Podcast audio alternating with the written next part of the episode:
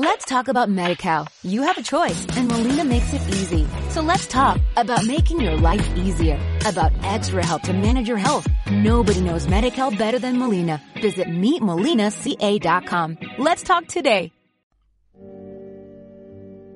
Sábado. Era sábado por la mañana, muy temprano. Era el último día del mundo y el cielo estaba más rojo que la sangre.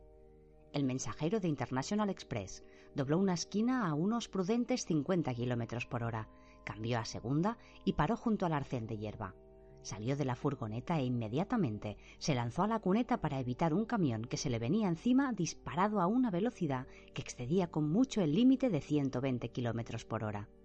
Se levantó, recogió sus gafas, se las puso, recuperó el paquete y la carpeta, se sacudió la hierba y el polvo del uniforme y, como si se le acabara de ocurrir, sacudió el puño en dirección al camión que se alejaba a toda velocidad. Deberían estar prohibidos los malditos camiones. No tienen ningún respeto por los usuarios de la carretera. Y es, es lo que siempre digo. Siempre digo lo mismo. Pensad que sin un coche, hijos, no sois más que peatones. Trepó por la cuneta cubierta de hierba, se encaramó una valla baja y vio que se hallaba junto al río Uc. El mensajero de International Express caminó por la orilla del río con el paquete bajo el brazo. Ribera abajo se veía un hombre sentado vestido de blanco. Tenía el cabello blanco, la tez blanca como la cera, y sentado miraba el río a un lado y otro, como admirando el paisaje. Tenía el mismo aspecto que los poetas románticos victorianos antes de que el consumo y abuso de drogas empezara a deteriorarlos. El hombre de International Express no podía entenderlo. Es decir, en los viejos tiempos, y bien mirado, tampoco hacía tanto, solían verse pescadores cada diez metros por toda la ribera. Los niños jugaban allí, las parejas de enamorados iban a escuchar el murmullo y el borboteo del río, a cogerse las manos y a ponerse tiernos y acaramelados con el atardecer de Sussex. Él mismo lo hacía con Maud, su señora, antes de casarse. Iban allí a darse el lote y en una memorable ocasión incluso un revolcón. Cómo cambiaban los tiempos, pensó el mensajero. Ahora unas esculturas blancas y marrones de espuma y sedimentos bajaban empujadas por la corriente, lamparones que cubrían cada uno de los varios metros de la superficie del río, y las zonas visibles de agua estaban cubiertas de pequeñas partículas de un manto petroquímico. Se oyó el aleteo de dos gansos que, agradecidos de estar de vuelta en Inglaterra tras un largo y agotador viaje a través del Atlántico Norte, aterrizaron en el agua irisada y se hundieron sin dejar rastro. ¿Cómo está el mundo? pensó el mensajero. El Uc, que siempre ha sido el río más bonito de esta parte del mundo, ahora no es más que una cloaca industrial con pretensiones. Los cisnes se hunden y los peces flotan en la superficie. Pero, en fin, así avanza la ciencia. No se puede parar el avance de la ciencia. Había alcanzado al hombre de blanco. disculpe, señor, ¿se llama usted Yeso de apellido? El hombre de blanco asintió, sin decir nada. Se puso de nuevo a mirar el río, siguiendo una impresionante escultura de espuma y residuos con la mirada. ¡Cuánta belleza! susurró. Es todo tan hermoso. El mensajero se vio temporalmente desprovisto de palabras. Entonces sus sistemas automáticos tomaron el mando. ¿Cómo está el mundo? Fíjese, o sea, te pateas el mundo entero entregando paquetes y va y te mandan a tu propia casa prácticamente.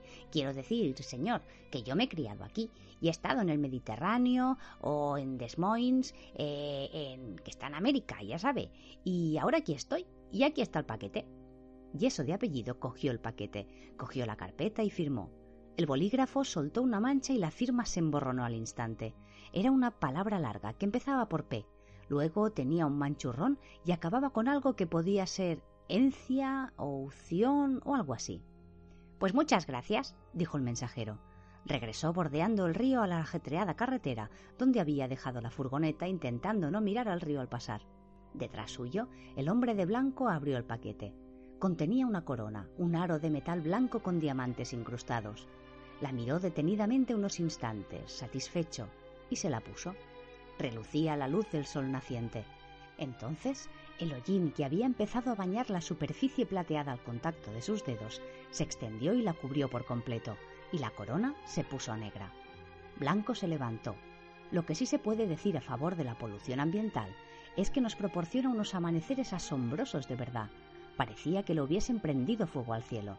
Y una cerilla descuidada habría incendiado el río, pero ¿qué se le iba a hacer? No había tiempo para aquello Sabía inconscientemente dónde y cuándo se reunirían los cuatro y tendría que darse mucha prisa para estar allí aquella misma tarde. Tal vez sí que le prendamos fuego al cielo, pensó, y dejó aquel lugar casi imperceptiblemente. Era casi la hora. El mensajero había dejado la furgoneta en el arcén de hierba de la autovía.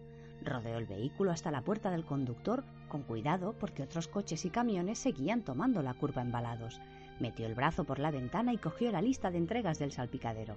Solo le quedaba por realizar una entrega. Leyó las indicaciones del aviso de entrega atentamente. Las volvió a leer, prestando especial atención a la dirección y al mensaje. La dirección eran dos palabras. Todas partes. Entonces, con su bolígrafo soltando tinta, le escribió una nota a Maud, su mujer. Decía sencillamente, te quiero. Volvió a dejar la lista en el salpicadero, miró a la izquierda, miró a la derecha y empezó a atravesar muy resuelto la carretera. Cuando se encontraba a medio camino, un enorme camión alemán se acercó por la curva.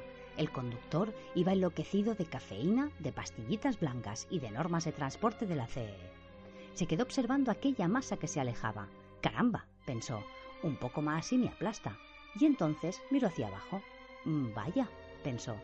Sí, asintió una voz desde detrás de su hombro izquierdo, o al menos desde detrás del recuerdo de su hombro izquierdo. El mensajero se volvió, echó un vistazo y lo vio. Al principio no daba con las palabras, no daba con nada, pero enseguida le venció la costumbre de una vida eterna trabajando y dijo Tengo un mensaje para usted, señor. ¿Para mí? Sí, señor. Deseo seguir teniendo garganta. Podría haber tragado saliva si la hubiera tenido aún. Me temo que no es un paquete, señor. Ah, señor, es un mensaje. Entonces, dígamelo. Es este, señor. Ven y verás. Por fin. Su rostro esbozaba una sonrisa, pero claro, con aquella cara no podía esbozar otra cosa. Gracias, continuó. Debo elogiar su devoción al deber.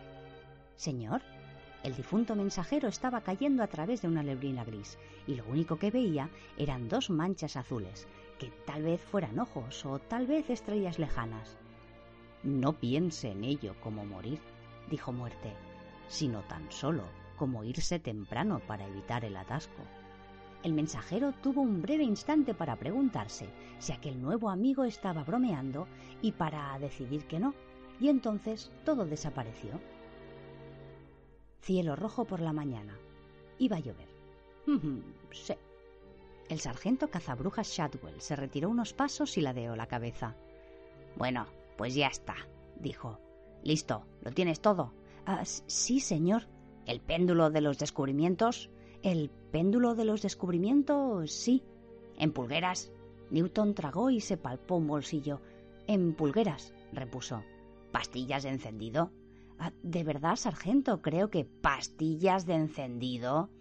Pastillas de encendido, contestó Newton tristemente, y cerillas. Campana, libro y vela. Newton tocó otro bolsillo. Dentro llevaba una bolsa de papel con una campanita de esas que enloquecen a los periquitos, una vela rosa de tarta de cumpleaños y un librito diminuto titulado Oraciones para pequeñas manos. Shadwell le había insistido mucho en que, aunque el objetivo principal fuera las brujas, un buen cazabrujas nunca dejaba pasar la oportunidad de hacer algún exorcismo rápido, y por eso debía llevar encima el equipo adecuado en todo momento. Campana, libro y vela, dijo Newton. ¿Alfiler? Alfiler. Buen chico. No se te olvide nunca el alfiler. Es la bayoneta de tu artillería de fuego. Shadwell se retiró unos pasos más. Newton se dio cuenta, asombrado, de que se le habían empañado los ojos al viejo. Ojalá pudiera ir contigo, dijo. Lo más seguro es que no sea nada, pero me gustaría salir allá afuera y ponerme en marcha de nuevo. Hay que tener mucha paciencia, muchacho, para pasarse las horas tumbado entre las matas, espiando sus diabólicos movimientos. Te cala hasta los huesos. Se puso derecho y saludó. En marcha, soldado Pulsifer, que los ejércitos de la glorificación te acompañen. Después de marcharse Newton, Shadwell pensó en algo, algo que hasta ahora no había podido hacer. Todo cuanto necesitaba era una chincheta. No tenía nada que ver con el uso militar de objetos punzantes en la caza de brujas, sencillamente una chincheta de las que se ponen en los mapas. El mapa estaba en la pared, era viejo, no incluía Milton Keynes ni Harlow, apenas mostraba Manchester y Birmingham, Era el mapa del cuartel del ejército desde hacía 300 años y aún tenía algunas chinchetas, principalmente en Yorkshire, en Lancashire y alguna que otra en Essex, pero estaban bastante oxidadas. Por el resto del mapa, unas meras marcas marrones indicaban el lejano objetivo de un cazador de brujas de hacía mucho tiempo. Shadwell consiguió encontrar una chincheta de entre los desperdicios del cenicero. Le sopló, le sacó brillo, estudió el mapa hasta que dio con Tadfield y clavó la chincheta triunfalmente. Relucía. Shadwell dio un paso atrás y saludó de nuevo. Tenía lágrimas en los ojos. Entonces se dio la vuelta elegantemente y saludó a la vitrina. Estaba vieja y estropeada y tenía el cristal roto, pero de alguna manera era el EC. Guardaba en su interior la plata del regimiento, el trofeo de golf interbatallones que no se jugaba desgraciadamente desde hacía setenta años. También el rifle de carga con escobilla del coronel cazabrujas No comerás cosas vivas con sangre, ni pronunciarás hechizos, ni observarás el tiempo Darlingpil. También un juego de lo que aparentemente eran nueces, pero que en realidad eran una colección de cabezas encogidas obra de un cazador de cabezas. Donación del cazabrujas, Sargento I Horacio, cógelas antes de que te cojan Narker, que había viajado por los lugares más recónditos y otros recuerdos. Shadwell se sonó ruidosamente la nariz en la manga. Después abrió una lata de leche condensada para desayunar. Si los ejércitos de glorificación hubieran tratado de marchar junto a Newton, se habrían ido cayendo a trozos, y la razón es que, salvo por Newton y Shadwell, habrían muerto hacía mucho tiempo.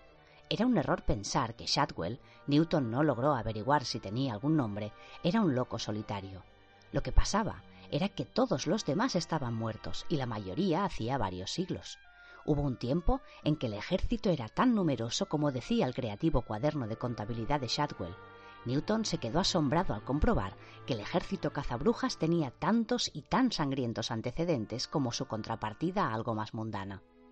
Oliver Cromwell fue el último en ajustar las tarifas de los cazadores de brujas y desde entonces no se habían revisado. Los oficiales cobraban una corona y el general un soberano. Eran solo gajes de honor, naturalmente, porque se cobraba a nueve peniques la bruja, con preferencia para quedarse sus posesiones. Esos nueve peniques eran de verdad indispensables, de modo que corrían tiempos difíciles desde que Shadwell se pasó a la plantilla del cielo y el infierno.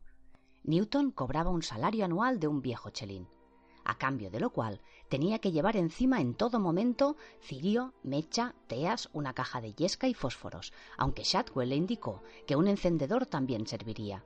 Shadwell aceptaba la invención del encendedor de cigarrillos del mismo modo en que los soldados convencionales acogían el rifle de repetición. Newton lo veía como pertenecer a una de esas organizaciones como el Nudo Sellado, o ser una de esas personas que se empeñan en seguir librando la guerra civil americana. Era una excusa para salir los fines de semana y además contribuía a mantener vivas las entrañables tradiciones que hicieron de la civilización occidental lo que es hoy. Una hora después de abandonar el cuartel, Newton se detuvo en un área de reposo y se puso a hurgar en el asiento del pasajero. Abrió la ventanilla con unos alicates, puesto que la manivela se había caído hacía tiempo. El paquete de pastillas de encendido salió volando por encima del seto. Poco después le siguieron las empulgueras. Analizó todo lo que quedaba y lo metió de nuevo en la bolsa. El alfiler era un recurso militar cazabrujas, con su cabeza de ébano como un alfiler de pelo de señora. Sabía para qué servía, con todo lo que había leído, Shadwell le había presentado una pila de folletos el día en que se conocieron, pero el ejército tenía acumulados varios libros y documentos que valdrían una fortuna, sospechaba Newton, si algún día llegasen a venderse. El alfiler era para pinchar a los sospechosos. Si en alguna parte del cuerpo no sentían nada, eran brujas. Fácil. Algunos cazabrujas fraudulentos utilizaban alfileres retráctiles especiales, pero aquel era un acero sólido y honrado. No podría volver a mirar al viejo Shadwell a la cara después de tirarlo. Además, seguro que traía mala suerte. Puso el motor en marcha y siguió con su viaje. El coche de Newton era un wasabi. Él lo llamaba Dirk Torpin, con la esperanza de que algún día alguien le preguntase por qué. Hubo un historiador muy preciso que supo señalar el día exacto en que los japoneses pasaron de ser autómatas endiablados que lo copiaban todo a Occidente a ser ingenieros capacitados e ingeniosos que dejaban atrás a Occidente.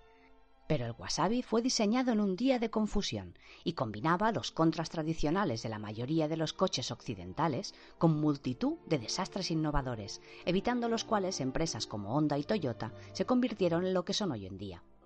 Newton nunca había visto otro igual por la calle, a pesar de lo mucho que se esforzó. Durante años y sin demasiada convicción, se mostró entusiasmado entre sus amigos con lo económico que era y con su gran rendimiento, esperando angustiado que alguien se comprase uno, porque mal de muchos, consuelo de todos. Destacó en vano el motor de 823 centímetros cúbicos, la caja de cambios de tres marchas, los increíbles artefactos de seguridad, como esos globos que se hinchaban en situaciones peligrosas, por ejemplo, al circular a 40 por una calle recta y seca y estar a punto de chocar porque un globo blanco de seguridad acaba de anular tu visibilidad. También se deshizo en elogios hablando de la radio hecha en Corea, que cogía Radio Pyongyang estupendamente, y de la voz electrónica que llamaba la atención por no llevar el cinturón de seguridad, incluso cuando sí lo llevaba uno puesto. Lo que había programado alguien que no entendía inglés ni japonés tampoco. Decía que era el último grito en el sector. El sector, en este caso, debía ser la alfarería. Sus amigos asentían y se mostraban de acuerdo, y en privado decidieron que si alguna vez tenían que elegir entre comprar un wasabi y caminar, invertirían en un par de zapatos. Venía a ser lo mismo de todas formas, porque una de las razones por que el wasabi consumía tan poco era que se pasaba mucho tiempo esperando los talleres mientras los cigüeñales y demás les eran remitidos por el único representante de wasabi que quedaba vivo, en Nikirizushi, Japón. En este trance distraído, tipo zen, en el que conduce la mayoría de la gente, Newton se estaba preguntando cómo se usaba el alfiler exactamente. ¿Tendría que decir tengo un alfiler y no me da miedo usarlo? Por un puñado de alfileres. El alfilerero, el hombre del alfiler de oro, los alfileres de Navarone. Tal vez le habría interesado a Newton saber que de las 39.000 mujeres sometidas a la prueba del alfiler durante los siglos de caza de brujas, 29.000 dijeron ¡ay! 9.999 no sintieron nada, debido a que los alfileres eran de los retráctiles anteriormente mencionados, y una bruja declaró que le había curado milagrosamente la artritis de una pierna. Se llamaba Agnes la Chalada. Fue el gran fracaso del ejército cazabrujas. Uno de los primeros fragmentos de las buenas y ajustadas profecías de Agnes la Chalada trataba de la muerte de ésta. Los ingleses, por ser una raza burda e indolente, no estaban tan entusiasmados con quemar a las mujeres como otros pueblos de Europa. En Alemania se erigían y quemaban hogueras regularmente con una rigurosidad teutónica. Incluso los piadosos escoceses, enzarzados a lo largo de la historia en una prolongada batalla con sus archienemigos los escoceses, se las ingeniaron para montar algún incendio y entretenerse en las largas tardes de invierno. Pero los ingleses no acababan de animarse. Una razón pudo ser la forma en que murió Agnes la Chalada, que más o menos marcó el fin de la demencial persecución de brujas en Inglaterra. Una muchedumbre desenfrenada, reducida a la ira absoluta por la costumbre que tenía Agnes de andar curando a los demás y de ser inteligente, llegó a su casa una tarde de abril y la encontró sentada con el abrigo puesto, esperando. Llegades tarde, les dijo. En la foguera debiera ser a diez minutos. Entonces se levantó y cojeando lentamente salió de la casa por entre la muchedumbre de pronto silenciosa y se dirigió a la hoguera que habían amontonado apresuradamente en el parque de la aldea. La leyenda dice que trepó dificultosamente a la pira y rodeó con los brazos el palo que tenía a su espalda. Atadme bien, ordenó al asombrado cazador de brujas, y entonces, mientras los aldeanos se acercaban furtivamente a la pira, alzó su apuesta cabeza a la luz de la lumbre y dijo Acercaos todos bien, buenas gentes, acercaos, fasta que el fuego vos abrase a los rostros. Ya vos ordeno que vareades como muere la última bruxa de Inglaterra. La bruxa so, y por bruxa me van a juzgar, mas non conozco el mi verdadero crimen. Et así, dejad que mi muerte sea mensaje por doquier. Acercaos todos bien, digo, y no olvides el destino de aquellos que se mezclan en las cosas que no entienden. Se dice que después sonrió y miró al cielo por encima de la aldea y añadió Et aquesto vos atañe también, viejo bobo necio. Y tras aquella extraña blasfemia no dijo nada más. Les dejó amordazarla y se mantuvo en pie imperiosamente mientras aplicaban las antorchas a la madera seca. La muchedumbre se acercó y algunos se mostraban indecisos acerca de si hacían bien o mal ahora que lo pensaban. Treinta segundos después, una explosión voló el parque de la aldea, arrasó todo ser vivo del valle y se vio incluso desde Halifax. Posteriormente hubo una gran polémica acerca de si el responsable de aquello fue Dios o Satán, pero una nota que hallaron en casa de Agnes la Chalada indicaba que cualquier intervención divina o diabólica habría recibido el apoyo material de las sayas de Agnes, donde había escondido previsora 80 libras de pólvora y 40 de clavos de techar. Agnes también dejó en la mesa de la cocina, junto a una nota para cancelar el lechero, una caja y un libro. Había instrucciones específicas acerca de qué hacer con aquella caja e instrucciones igualmente específicas acerca de qué hacer con el libro. Debía de ser enviado al hijo de Agnes, John Device. Los que lo encontraron, aldeanos del pueblo vecino a quienes la explosión despertó, pensaron en ignorar aquellas indicaciones y quemar la casa sencillamente, pero vieron las llamas y los escombros y decidieron que no. Además, la nota de Agnes incluía predicciones dolorosamente precisas acerca de qué ocurriría a aquellos que no acataran sus órdenes. El hombre que condenó a la hoguera a Agnes la Chalada era un comandante cazabrujas. Encontraron su sombrero en un árbol a tres kilómetros de allí. Su nombre, bordado en un trozo de cinta bastante grande, era No cometerás adulterio pulsifer. Era uno de los buscadores de brujas más asiduos de Inglaterra, y tal vez le hubiera dado cierta satisfacción saber que el último de sus descendientes acababa de salir, aunque sin saberlo, al encuentro de la última descendiente de Agnes la Chalada. Quizás hubiese presentido que la sed de alguna antigua venganza se iba a aplacar por fin. De haber sabido lo que iba a ocurrir de verdad, el día de que los descendientes se conocieran, se habría retorcido en la tumba. Claro que jamás la tuvo. En primer lugar, no obstante, Newton tenía que hacer algo con el platillo volante. Aterrizó en la carretera delante de él justo cuando buscaba la salida para el bajo Tadfield y tenía el mapa abierto encima del volante. Tuvo que frenar en seco. Tenía el mismo aspecto que todos los platillos volantes de dibujos animados que Newton había visto. Mientras miraba por encima del mapa, se abrió una compuerta deslizándose con un satisfactorio zumbido, dejando paso a una pasarela que se extendió automáticamente hasta la calzada. De dentro salía una luz azul brillante que contorneaba las siluetas de los tres extraterrestres. Bajaron por la rampa. Bueno, dos de ellos bajaron. El que parecía un pimiento patinó hasta abajo y al llegar se cayó. Los otros dos ignoraron sus pitidos frenéticos y se acercaron al coche despacio, con una actitud internacionalmente aprobada de unos policías que van rellenando mentalmente una multa. El más alto, un sapo amarillo vestido con papel de aluminio, dio unos golpes en la ventanilla de Newton. Este la bajó. La cosa llevaba el tipo de gafas de sol con cristales de espejo que a Newton siempre le recordaban a la leyenda del indomable. Buenas, señor, señora o neutro, dijo. Este es su planeta, ¿verdad? El otro extraterrestre achaparrado y verde se había alejado hacia el bosque que había junto a la carretera.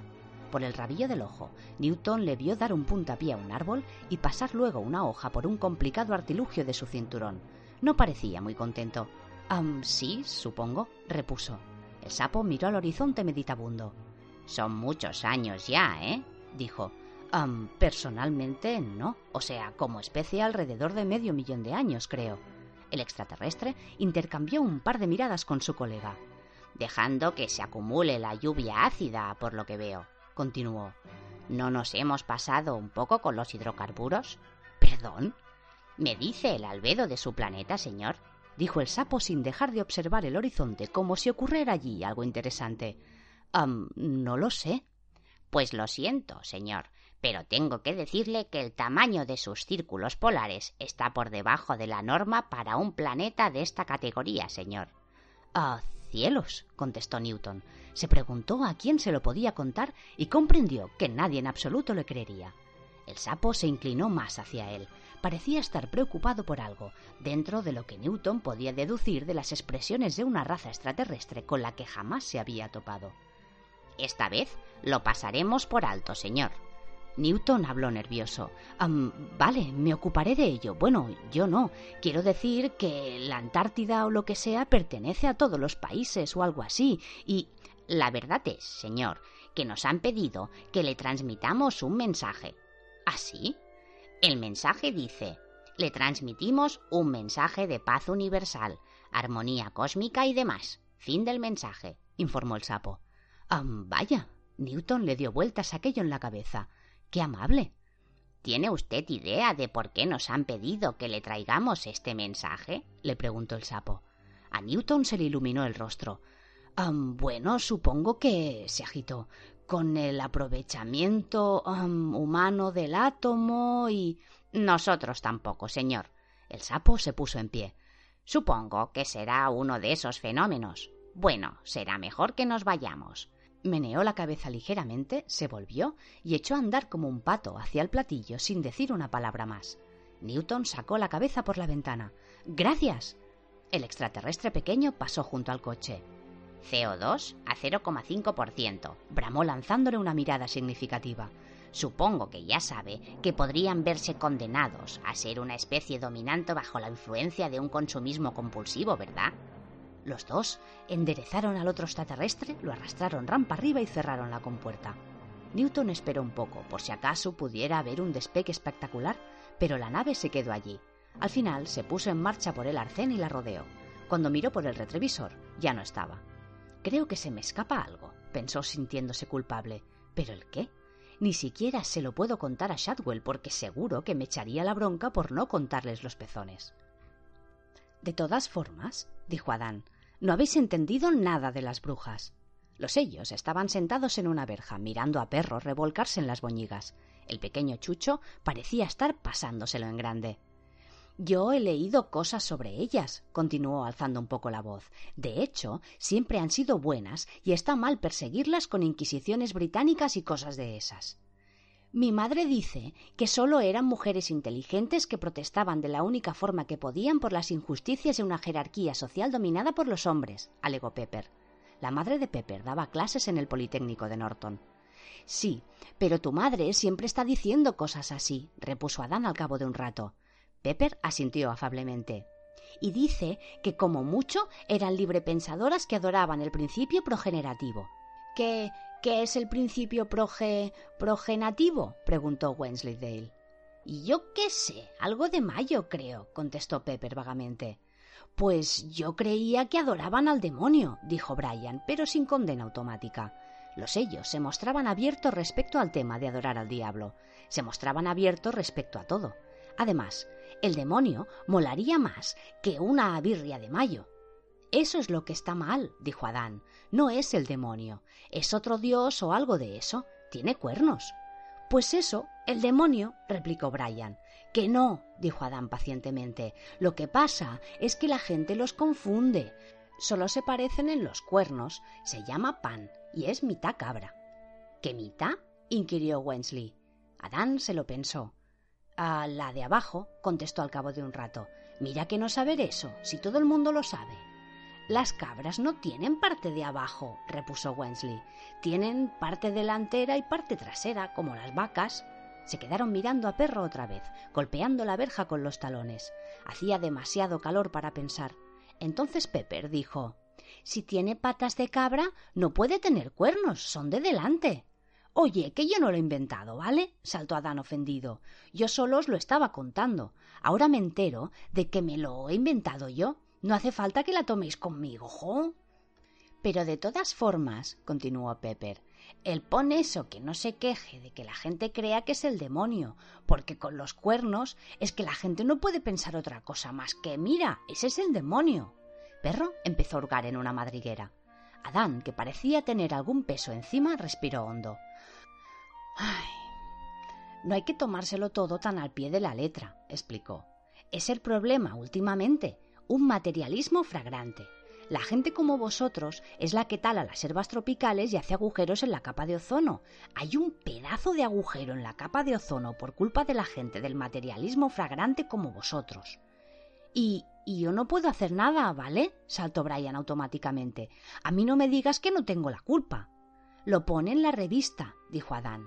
Hacen falta miles de acres de selva tropical para hacer una hamburguesa y todo el ozono se está derritiendo porque... Mm, vaciló, porque no paramos de fumigar el medio ambiente. ¿Y, ¿y las ballenas qué? preguntó Wensley. ¿Tenemos que salvarlas? Adán estaba perplejo. En su amasijo de nuevos acuarios atrasados no venía nada sobre las ballenas. Los editores daban por sentado que sus lectores estaban a favor de las ballenas del mismo modo en que daban por sentado que respiraban y que caminaban derechos. Lo vi en un programa sobre eso, explicó Wensley. ¿Y por qué tenemos que salvarlas? preguntó Adán. Adán no acababa de ver claro cómo se salvaba una ballena si no estaban en una situación de peligro tangible. Wensley se quedó en silencio y escarbó en su memoria. porque cantan, porque son muy inteligentes y que casi no quedan. Además, no hace falta matarlas porque solo hacen comida para animales y todo eso. ¿Y si son inteligentes? razonó Brian despacio. ¿Qué hacen en el mar? Pues yo qué sé, preguntó Adán pensativo. Bucear por ahí todo el rato, abrir la boca y comer. A mí me parece bastante inteligente. Un chirrido de frenos y un crujido prolongado les interrumpieron. Se bajaron de la verja y remontaron el camino hasta el cruce, donde vieron un pequeño coche del revés al final de las largas marcas de las ruedas. Un poco más allá, en la calzada, había un agujero. Parecía que el coche hubiera intentado esquivarlo. Al acercarse a mirar, una pequeña cabeza de aspecto oriental se esfumó. Los sellos abrieron la portezuela del coche y sacaron a Newton inconsciente. La cabeza de Adán se llenó de visiones de medallas por el heroico rescate. Por la de Wensley desfilaban consideraciones prácticas de primeros auxilios. No hay que moverlo, señaló. Por si se ha roto algún hueso, es mejor que llamemos a alguien. Adán miró alrededor se divisaba un tejado entre los árboles al final de la calle. Era Villa Jazmín. Y en Villa Jazmín, Anatema de Vais estaba sentada ante una mesa con tiritas, aspirinas y complementos variados de primeros auxilios que llevaban allí expuestos una hora entera. Anatema había estado contemplando el reloj, pensando que llegaría en cualquier momento. Y después, cuando llegó, no era lo que ella esperaba. Mejor dicho, no era lo que ella hubiese deseado que fuese. Ella esperaba bastante conscientemente a un tipo alto, moreno y guapo. Newton era alto, pero con una silueta larguirucha, y aunque tenía el pelo indudablemente oscuro, no era ningún tipo de accesorio de moda. No era más que un montón de mechones finos y negros que le crecían en la cabeza. Pero Newton no tenía la culpa. En sus tiempos mozos iba a la peluquería cada dos meses con una foto cuidadosamente arrancada de alguna revista, en la que se veía un tipo con un corte de pelo de mucho estilo sonriendo a la cámara. Le enseñaba la foto al peluquero y le pedía que le diera aquel aspecto, por favor. Y el peluquero, que sabía lo que hacía, le echaba un vistazo y luego le cortaba el pelo a Newton corto por detrás y por los lados, que era un corte multiuso. Después de un año así, Newton comprendió que obviamente su cara no se llevaba bien con los cortes de pelo. Lo máximo que Newton Pulsifer podía esperar de un corte de pelo era tener el pelo más corto. Y lo mismo pasaba con los trajes. Aún no se había inventado la indumentaria que le diera un aspecto fino y sofisticado y cómodo. Hacía algún tiempo que había aprendido a conformarse con cualquier cosa que le protegiera de la lluvia y que tuviera sitio para guardar la calderilla. Y no era guapo, ni siquiera cuando se quitaba las gafas. Y Anatema descubrió, cuando le quitó los zapatos para tumbarlo en la cama, que llevaba calcetines muy curiosos, uno azul con un agujero en el talón y otro gris con agujeros alrededor de los dedos. Supongo que debería invadirme una ola de cariño y ternura y sentir lo que sea femenino, pensó. Solo quisiera que se los lavara. De modo que alto, moreno, pero guapo no. Se encogió de hombros. Bueno, dos de tres, no está mal. La silueta de la cama empezó a moverse, y Anatema, que en la naturaleza misma de las cosas siempre miraba al futuro, suprimió su decepción y dijo ¿Cómo te encuentras? Newton abrió los ojos. Estaba acostado en una habitación, y no era la suya. Se dio cuenta enseguida por el techo. En su cuarto aún colgaban del techo las maquetas de aviones. Nunca se animaba a quitarlas. En el techo solo había escayola resquebrajada. Newton nunca había estado en la habitación de una mujer, pero dedujo fácilmente que lo era por la combinación de olores suaves. Percibía un toque de talco y lirio de los valles, y no la fétida traza de viejas camisetas que habían olvidado cómo era el interior de una secadora.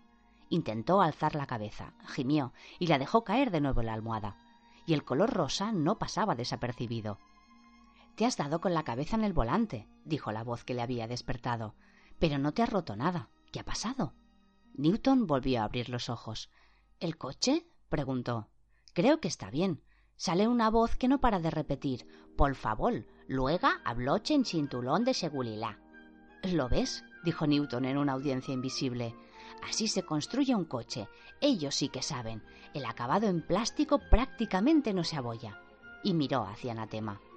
Di un volantazo para esquivar a un tibetano, explicó. O al menos eso creo. Puede que me haya vuelto loco.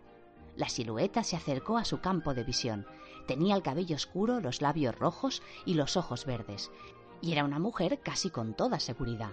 Newton intentó no mirarla fijamente, y ella dijo Si es así, Nadie se va a dar cuenta, y sonrió.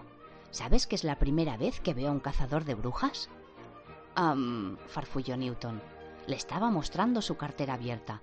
La he tenido que abrir, explicó. Newton se sintió incomodísimo, lo cual no era tan inusual. Shadwell le había dado una tarjeta de cazador de brujas oficial, que entre otras cosas obligaba a los bedeles, jueces, obispos y alguaciles a dejarle pasar y a darle todas las pastillas de encendido que pidiera. Era impresionante, una increíble obra maestra en caligrafía, y probablemente muy antigua, y se había olvidado completamente de ella. Es un hobby, dijo desconsoladamente. En realidad soy un. un. No iba a decir que era un empleado administrativo, no allí, no en aquel momento, no a una chica como aquella. Ingeniero informático, mintió. Quiero serlo, quiero serlo, y en el fondo yo soy un ingeniero informático, solo que el cerebro me está fallando. Ah, perdona, ¿te importa decirme anatema de Vice? contestó ella. Soy ocultista, pero es solo un hobby. En realidad, soy una bruja. Bien hecho, llegas media hora tarde añadió tendiéndole una pequeña cartulina. O sea que más vale que leas esto, así ahorraremos tiempo. De hecho, Newton tenía un pequeño ordenador, a pesar de los escarmientos de su infancia. A decir verdad, tenía varios. Era fácil saber cuáles tenía. Eran los equivalentes de sobremesa al wasabi, los que, por ejemplo, se ponían a mitad de precio en cuanto él los compraba, o que salían a la venta en una avalancha de publicidad y se sumían en las tinieblas al cabo de un año o que solo funcionaban metidos en la nevera, o los que, si por algún casual eran fundamentalmente buenas máquinas, Newton siempre adquiría con la versión nueva y plagada de errores del sistema operativo, pero él lo seguía intentando porque creía. Adam también tenía un ordenador. Lo usaba para jugar, pero nunca mucho rato. Cargaba los juegos, los miraba muy interesado unos minutos y procedía entonces a jugar hasta que los ceros del contador de High Score desaparecían. Cuando los otros ellos comentaban aquella extraña habilidad, Adam manifestaba su leve asombro respecto a cómo podía ser que no jugara todo el mundo a juegos de aquellos. Solo hay que aprender a jugar y lo demás es muy fácil, decía. Gran parte del salón frontal de Villa Jazmín estaba ocupado, como comprobó Newton, con una sensación de ahogo por periódicos apilados. Había recortes pegados en las paredes, algunos estaban señalados en rojo, se sintió algo satisfecho de reconocer varios artículos de los que le había recortado a Shadwell. Anatema andaba más bien corta de muebles. Solo se había molestado en traer su reloj, una reliquia de la familia. No era un reloj de pie con caja, sino un reloj de pared con un péndulo que oscilaba libremente, bajo el cual Edgar Allan Poe habría amarrado alegremente a alguien. Newton no podía quitarle el ojo de encima. Lo construyó un antepasado mío, explicó Anatema dejando las tazas de café en la mesa. Ser Joshua de Vice, ¿te suena? Inventó eso que se balancea y sirve para que los relojes vayan bien y sean baratos. Se llama así por eso. ¿El Joshua? preguntó Newton con cautela. No, el mecanismo, device en inglés. En la última media hora, Newton había oído cosas muy increíbles y estaba a punto de creérselas, pero en algún momento había que decir basta. El mecanismo se llama mecanismo porque alguien se llamaba así. En inglés, claro, Device es un nombre tradicional en Lancashire. Viene del francés, me parece. No me irás a decir que tampoco te suena a ser Humphrey Chisme. Venga ya. Que diseñó un chisme que servía para bombear el agua de las minas inundadas. Y Piet Cachivache, que inventó el cachivache. O Cyrus T. como se llame, el más destacado inventor negro de América. Thomas Edison dijo que los únicos científicos contemporáneos que admiraba eran Cyrus T. como se llame y Ella Reader Cacharro, y miró la expresión desconcertada de Newton. Hice la tesis sobre ellos, añadió. Las personas que inventaron cosas tan sencillas y universalmente útiles que nadie se acuerda que las inventó alguien. ¿Azúcar? Um, siempre te pones dos, dijo Anateba dulcemente. Newton volvió a mirar la ficha que le había dado. Parecía pensar que lo explicaría todo, pero no. Estaba dividida en dos por una línea vertical. A la izquierda había un párrafo que parecía romance en negro. A la derecha, en rojo, comentarios y anotaciones. El efecto era el siguiente. 3819. Cuando el carro de Oriente invertido esté, las sus cuatro rodas en el aire, un hombre con magulladuras yacerá en el vuestro lecho con fuerte dolor de cabeza, e pidiendo melesina. Hombre que como alfileres probará, pero de limpio corazón, mas lleva encima las semillas de la mi propia destrucción. Has que más pronto quitarle los medios y hacer fuego, se has menester asegurar que juntos seré desfalte el fin que ha de venir. Coche japonés del revés, choque, daños superficiales, referencia 3757, alfiler es igual a cazador de brujas, referencia 102, buen cazador de brujas, alude a Pulsifer, buscar cerillas. La mano de Newton se metió automáticamente en su bolsillo. El mechero había desaparecido. ¿Pero qué es esto? dijo con voz ronca. ¿Has oído hablar de Agnes la Chalada? le preguntó Anatema. no, repuso Newton defendiéndose a la desesperado con el sarcasmo. Ahora no me digas que inventó a los locos. Es el apodo que le dieron en Lancashire, repuso Anatema fríamente. Si no te lo crees, lee sobre los juicios de las brujas a principios del siglo XVII. Era una antepasada mía. De hecho, uno de tus antepasados la quemó viva. Bueno, o lo intentó. Newton escuchó con horrorizada fascinación la historia de Agnes la Chalada. ¿No cometerás adulterio, Pulsifer? dijo él cuando Anatema hubo terminado. En aquellos tiempos eran normales esos nombres, explicó Anatema. Creo que eran diez hermanos y su familia era muy religiosa. Estaba cocida Pulsifer, falso testigo Pulsifer. Ah, sí, ya veo, dijo Newton. Vaya, me parece que a Shadwell le sonaba el nombre. Estarán los archivos del ejército. Si me llamara adulterio Pulsifer, iría por ahí queriendo matar a todo el mundo. Creo que no le gustaban mucho las mujeres, sencillamente. Gracias por tomártelo tan bien, le dijo Newton. Quiero decir que él debía de ser antepasado mío. No hay muchos, Pulsifer. Quizá por eso me tope con el ejército cazabrujas, ¿no?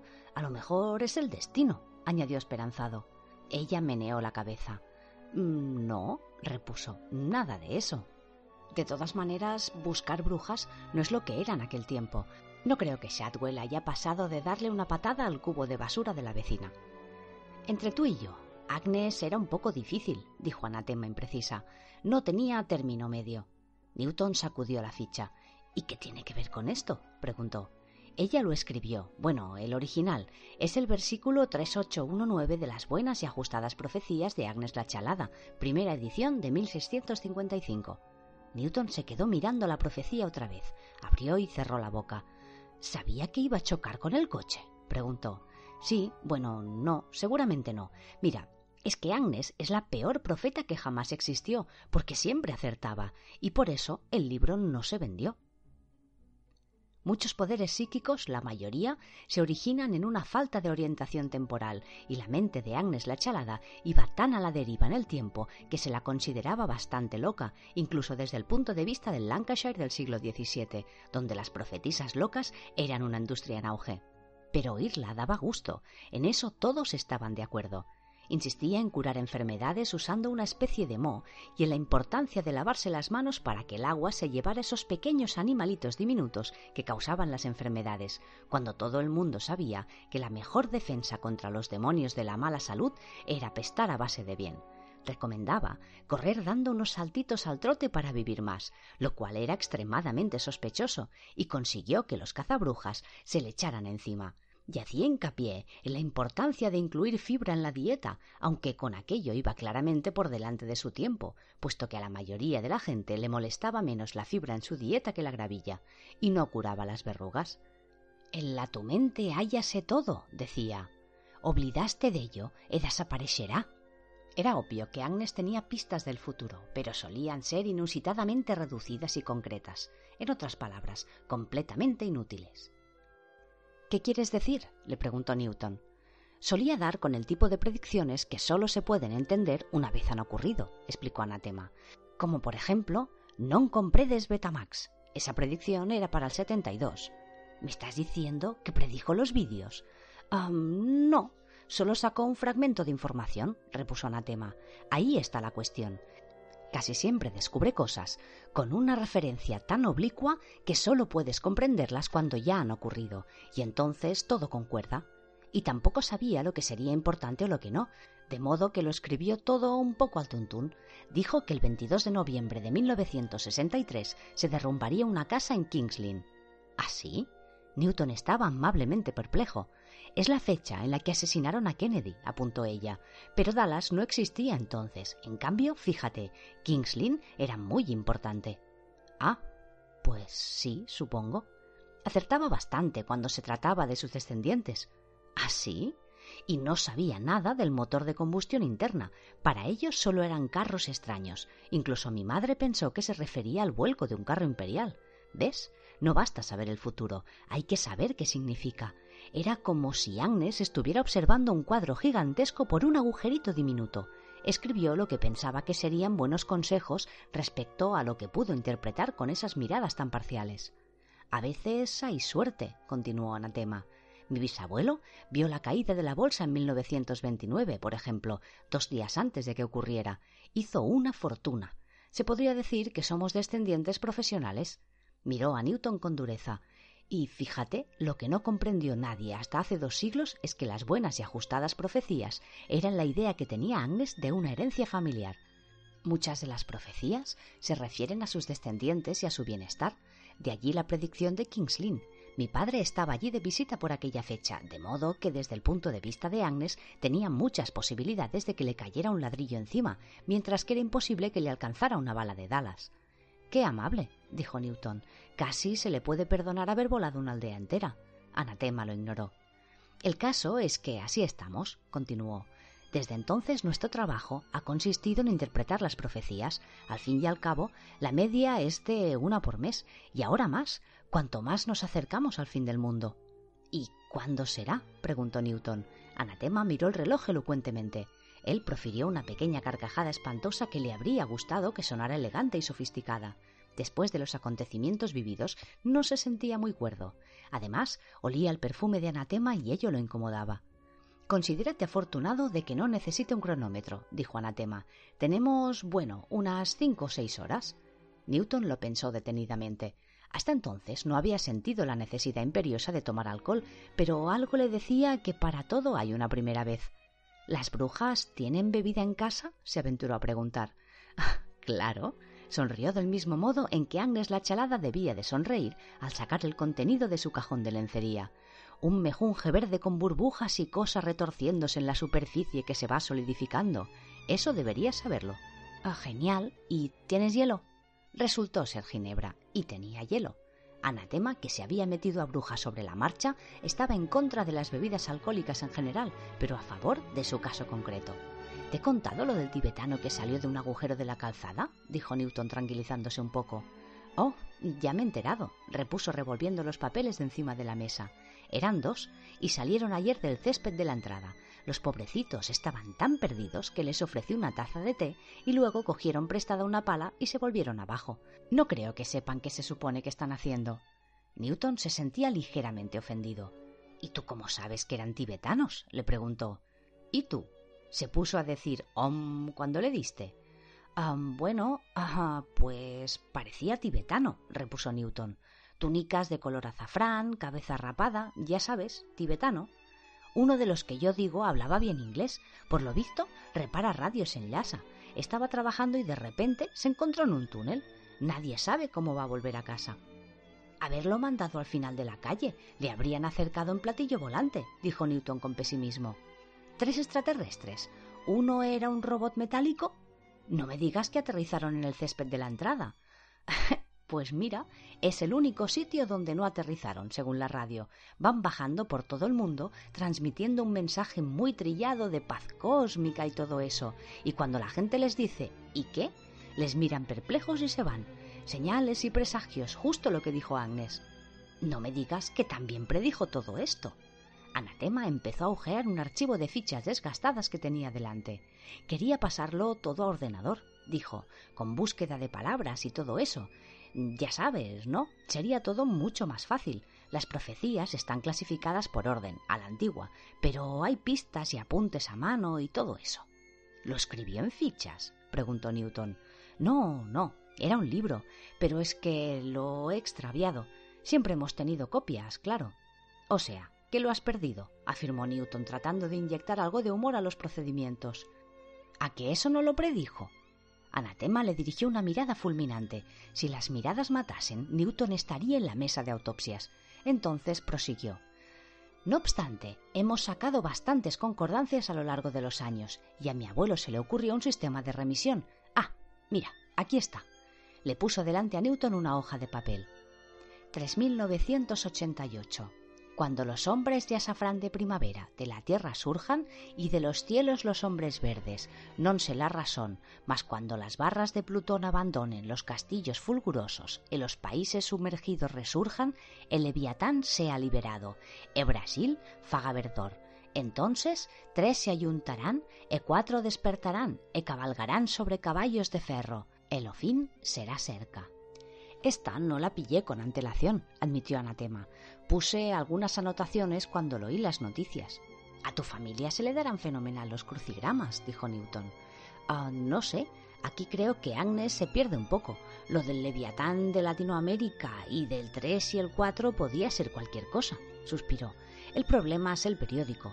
No se puede saber si Agnes se refiere a algún incidente sin importancia que se te pueda haber pasado. ¿Sabes lo que cuesta repasar todos los diarios de cabo a rabo todas las mañanas? Tres horas y diez minutos, contestó Newton automáticamente. Seguro que nos dan una medalla o algo, dijo Adán optimista, por rescatar a un hombre de un automóvil en llamas. No estaba en llamas, corrigió Pepper, si no estaba ni roto cuando lo pusimos del derecho. Pero podía, señaló Adán. No veo por qué no van a darnos una medalla solo porque un coche viejo no sabe cuándo pegarse fuego. Se quedaron mirando el agujero. Anatema había llamado a la policía, que lo había declarado hundimiento y lo había rodeado de conos. Estaba oscuro y se veía muy, muy profundo. ¿A qué molaría ir al Tíbet? dijo Brian. Podríamos aprender taekwondo y todo eso. Vi una película de un bayo en el Tíbet donde la gente vivía cien años. Se llamaba Shangri-La. El chalet de mi tía se llama Shangri-La, señaló Wensley. Adán resopló. Pues no estaba muy espabilado el que le puso a un bayo el nombre de una casa, dijo. Le podrían haber puesto Vallesol o Los Laureles. Pues igual que el chavala ese, replicó Wensley suavemente. Se dice Shambhala, corrigió Adán. Supongo que es lo mismo, pero lo que pasa es que tiene dos nombres, afirmó Pepper con una diplomacia poco corriente. Como nuestra casa, le cambiamos el nombre de la Casa del Guarda a Campos de Norton cuando nos mudamos, pero nos siguen mandando cartas para un tal Theo C. Cooper de la Casa del Guarda. A lo mejor le han puesto Shambhala, pero la gente sigue llamándolo los laureles. Adán lanzó un guijarro al agujero. Empezaba a aburrirse de los tibetanos. ¿Y qué hacemos ahora? Dijo Pepper. Están desinfectando las ovejas abajo en la granja. ¿Por qué no vamos a ayudar? Adán lanzó una piedra más grande y esperó el ruido, pero no se oyó nada. Ah, no sé, dijo distraído. Creo que tendríamos que hacer algo con las ballenas y las selvas y todo eso. ¿El qué? le preguntó Brian, que disfrutaba con toda la diversión que representaba un buen baño desinfectante de ovejas. Empezó a vaciarse los bolsillos de bolsitas de patatas y las fue tirando una por una en el agujero. Podemos ir a Tatfield esta tarde y no comer hamburguesas, propuso Pepper. Si ninguno de nosotros se come una hamburguesa, millones de acres de selva tropical se salvarán. Los talarán igual, repuso Wensley. Ya estás otra vez con el materialismo fraglante, incriminó Adán. Al igual que con las ballenas, es increíble todo lo que está pasando. Y luego contempló a Perro. Se sentía raro. El chucho, al notar que estaba pendiente de él, se sentó expectante sobre las patas traseras. La gente como tú es la que se come las ballenas, dijo Adán con severidad. ¿Qué te apuestas a que te has cepillado una ballena entera por lo menos? Perro, con una última chispita satánica de odio hacia sí mismo, ladeó la cabeza y gimió. Anda, que en menudo mundo vamos a crecer, se lamentó Adán. Sin ballenas, sin aire y todo el mundo chapoteando por ahí en el crecimiento de los mares. Entonces, los únicos que estarían contentos serían los atlantisianos, señaló Pepper alegremente. Jo, repuso Adán, que no estaba escuchando. Algo le pasaba en la cabeza, le dolía, le venían pensamientos sin tener que pensarlos. Algo le decía Adán Young, puedes hacer algo, algo mejor puedes hacer, lo que quieras. Y quien decía que era era él, parte de él, muy al fondo, una parte de él que había estado allí todos aquellos años, pero había pasado desapercibida, como una sombra. Decía sí, es un asco de mundo, Podría haber sido genial, pero ahora es un asco y ya va siendo hora de hacer algo. Y para eso estás tú aquí, para hacerlo todo mejor. Porque podrían ir a donde quisieran, continuó Pepper dirigiéndole una mirada preocupada. Los atlantisianos, digo, porque estoy harto de los atlantisianos pesados y de los tibetanos, saltó Adán. Todos fijaron en él la mirada. Nunca lo habían visto así. Ah, claro, ¿A ellos qué les importa? Dijo Adán. Todos acabando con las ballenas, con el carbón, con el petróleo y el ozono, y las selvas tropicales. ¿Y para nosotros qué? No quedará nada. Tendríamos que estar yendo a Marte y cosas así, en vez de estar sentados a la Bartola mientras el aire se gasta. Aquel no era el Adán de siempre. Los ellos evitaban mirarse a la cara. Estando Adán con esos ánimos, el mundo parecía un lugar más inhóspito. Me parece a mí, le advirtió Brian pragmático, me parece a mí que lo mejor que puedes hacer es parar ya de leer esas cosas. Es lo que decías el otro día, dijo Adán. Crecemos leyendo cosas de piratas, de vaqueros, de naves espaciales y cosas así. Y cuando te crees que el mundo está lleno de todo eso, van y te dicen que en verdad son todo ballenas muertas, bosques talados y residuos nucleares por ahí sueltos durante un millón de años. Pues para eso no vale la pena crecer. Mira tú por dónde. Los sellos intercambiaron miradas. Una sombra se proyectaba sobre el mundo entero. Nubes de tormenta se iban formando al norte, bloqueando la amarilla luz del sol como si un pintor aficionado entusiasta hubiera pintado el cielo. Yo creo que debería acabarse todo y volver a empezar, afirmó Adán. No parecía la voz de Adán. Un viento amargo soplaba entre los bosques veraniegos. Adán miró a Perro, que intentaba hacer el pino. Se oyó a lo lejos un murmullo de truenos. Se agachó y distraído le dio unas palmaditas al perro. Ya verían todos si estallaran todas las bombas nucleares y empezaba todo de nuevo, solo que organizado como Dios manda, continuó Adán. A veces pienso que me gustaría que pasara eso, así podríamos arreglar las cosas. Volvieron a rugir los truenos. Pepper se estremeció. Aquello no era una discusión típica en la que se enzarzaban los sellos, que se daba frecuentemente en las horas tranquilas. Algo tenían los ojos de Adán que su amiga no lograba entender. No era esa mirada de diablillo, porque eso lo tenía más o menos siempre, sino una especie de gris perplejo que era mucho peor. No sé si podríamos, replicó Pepper. No sé si nosotros, porque si todas las bombas esas explotan, explotamos todos. Como madre de generaciones venideras, estoy en contra. Los demás la miraron con curiosidad. Ella se encogió de hombros. Y luego, las hormigas gigantes se apoderan del mundo, dijo Wensley nervioso, como en la película esa. Y habría que ir con escopetas recortadas y con coches de esos que llevan, bueno, cuchillos y pistolas. Yo no dejaría que hubiera hormigas gigantes ni nada, aseguró Arán iluminándosele la cara terriblemente. Y a vosotros no os pasaría nada. De eso ya me encargaría yo. Sería un pasote, ¿eh? Todo el mundo para nosotros solos. ¿A que sí?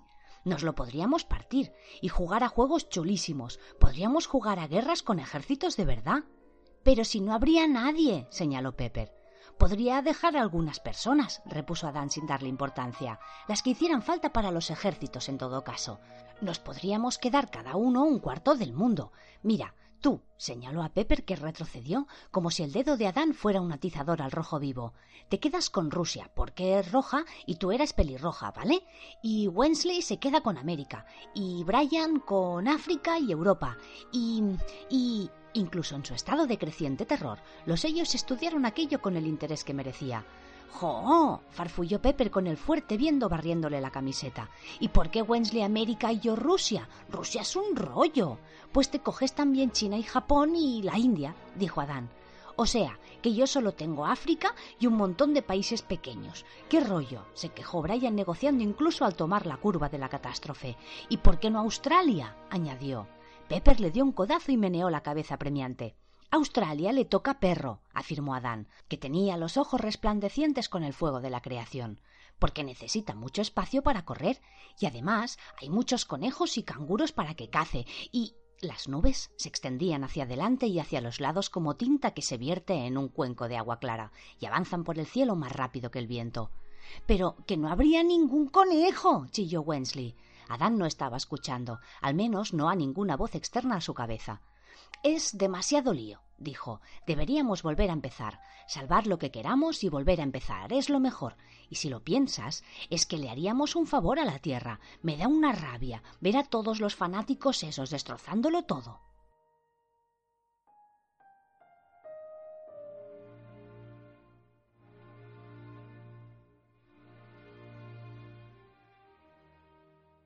Let's talk about MediCal. You have a choice and Molina makes it easy. So let's talk about making your life easier, about extra help to manage your health. Nobody knows MediCal better than Molina. Visit meetmolinaca.com. Let's talk today.